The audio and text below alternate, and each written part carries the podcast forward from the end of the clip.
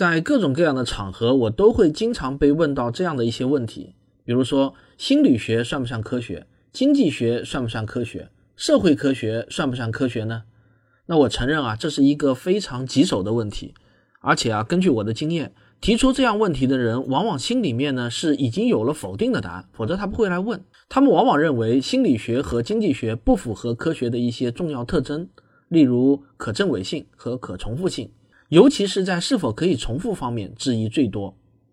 很多理性主义者喜欢嘲笑不靠谱的经济学家，说他们的预测啊就是在赌博，猜准了呢是运气，猜不准呢是大概率。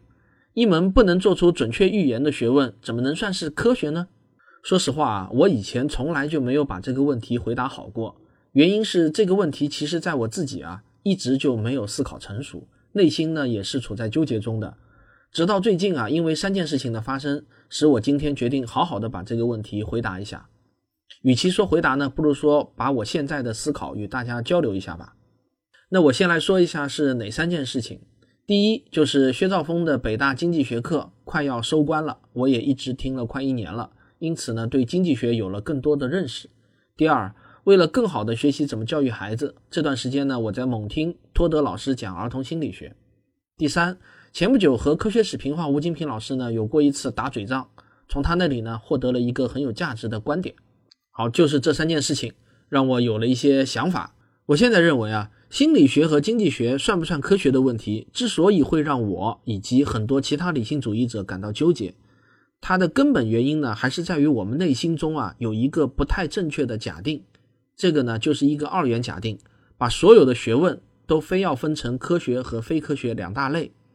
因为有了这两扇心中的门，就会不自觉地把物理学放到科学的门中，把文学放到非科学的门中，以此类推啊。但是等到了心理学和经济学的时候呢，我们就不知道该往哪扇门里面放了。但是吴金平老师有一个观点啊，他跟我说，这种二元假定就注定了你的纠结。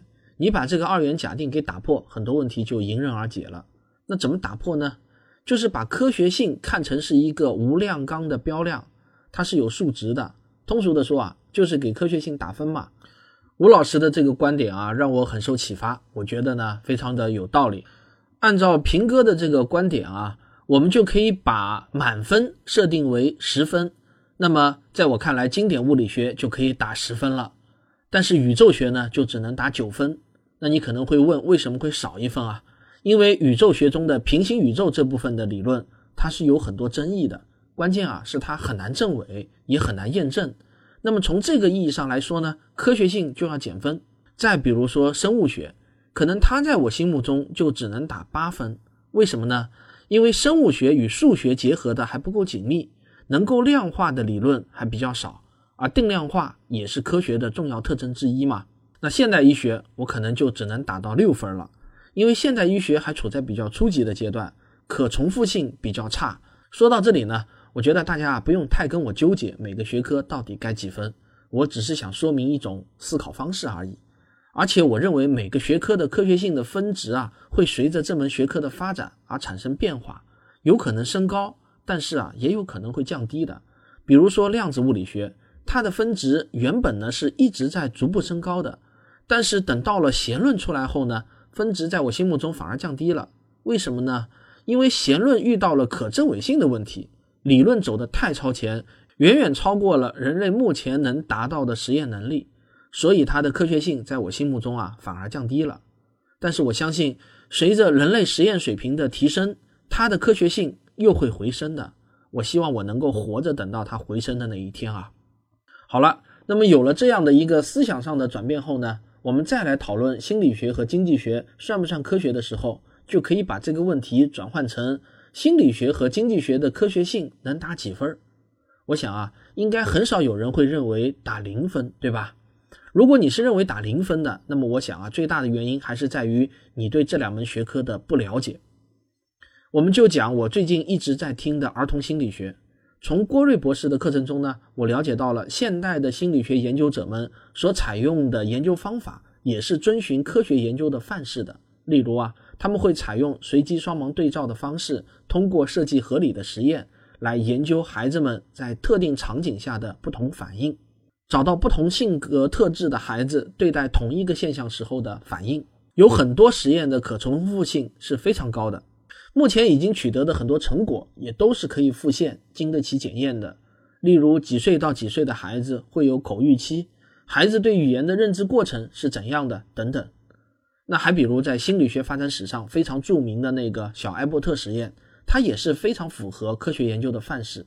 所以啊。如果你现在让我给现代心理学的科学性打分的话，我会打五分。那么现代心理学让我觉得还不足的呢，就是在定量化方面可能还有很长的路要走。但是讲到这里呢，我却要给非常流行的弗洛伊德开创的精神分析学说的科学性打一分，也就是我们经常在电视上会看到的某些所谓的心理专家们。通过你画的一幅图画，就开始分析你什么缺乏这个安全感啊，想拥有那种安全感啊，你的童年有心理阴影啊等等。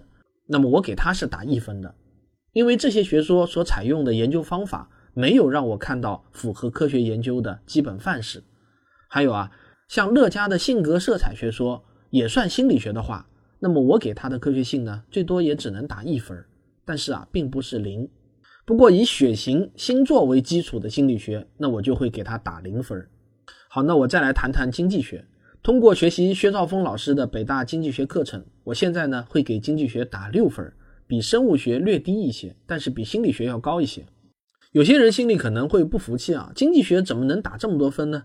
经济学什么时候能做出准确的预测了？经济学的结论有可重复性吗？我想说啊。经济学可不仅仅是预测股市的涨跌、汇率的变化，它研究的是那些事与愿违的现象背后的根本原因，研究的是只要人和人在一起就必然会发生的事情。经济学有太多经得起检验的研究成果了，例如需求三原理，再比如阿罗不可能定律、蒙代尔不可能三角，像这样能够说得清清楚楚、明明白白，也经得起证伪的经济学原理和定律是非常多的。这都是一代又一代的经济学家们的研究成果，他们都是人类重要的智力成就。归根到底呢，其实我想这样总结：任何一门学问，只要它采用科学的研究范式去做研究，它就会开始逐渐具备科学性。哪怕是一些似乎与科学不沾边的学科，比如说美学吧，这听上去像是艺术，但是从达尔文开始，科学研究的范式就已经开始大量的介入到美学中了。比如我们人人都知道的黄金分割比，就是运用科学思维的美学研究。什么样的颜色搭配好看，什么样的比例会更给人和谐感，这些学问啊都可以具备科学性，它们都可以用数学量化并计算，并且经得起随机对照双盲实验。再比如说音乐，现在我们已经可以让人工智能做出真假难辨的巴赫风格的音乐了，这个背后就是科学在起的作用。在过去啊，人们认为唱歌跳舞的学问应该是艺术，不是科学。但是啊，现在就不能再抱着这种传统观点了。哪怕是唱歌跳舞的学问，也可以具备科学性，也可以用科学研究的范式去研究它们。音乐如此，其他艺术形式又何尝不是如此呢？比如，现在已经可以用人工智能来剪辑电影的预告片了，这背后啊，都是科学在发挥作用。所以呢，电影剪辑的学问也有科学性。我可以大胆的预测，文学也会具备科学性，人类也会发现文学中那些可以定量、可以重复的东西，把数学用在文学创作中，让人工智能学会文学创作也是完全有可能的。但是啊，反过来，任何一门学问如果不用科学研究的范式去研究，那么它的科学性就是零。比如，即便是研究物理学，如果用哲学思辨的方式去研究自然现象，那这个理论的科学性也可以是零，这样的事情在历史上就曾经大规模的出现过，比如苏联就有李森科事件，中国有所谓的无产阶级科学，最终啊他们都经不起时间的检验，因为科学只有一个标准，它不分国家、民族和阶级。话虽然都讲到这个份上了，或许啊还是有人这样想，因为在平常我们普通大众的认知中，科学与非科学的这种二元假定已经是根深蒂固了。如果不迎合这样的认知，事实上是很难说话、很难与人沟通的。那我承认啊，在很多语境下，我们不得不给出一个回答：某某学到底是不是科学？这个时候怎么办呢？那么我现在的做法呢，是在心里面设定一个及格分。如果某某学达到了这个及格分，我就说它是科学；反之呢，我就说它是非科学。我现在心里的及格分就是五分所以啊，结论就是，我认为现代心理学和经济学都是科学，美学、音律学还是非科学。但我相信有一天他们也会成为科学。不过啊，占星术、传统医学或者气功学这些学问，如果不扔掉古人的思维方式，那就永远不会成为科学。好，谢谢大家，这就是本期的听众问答，也欢迎大家留言提问。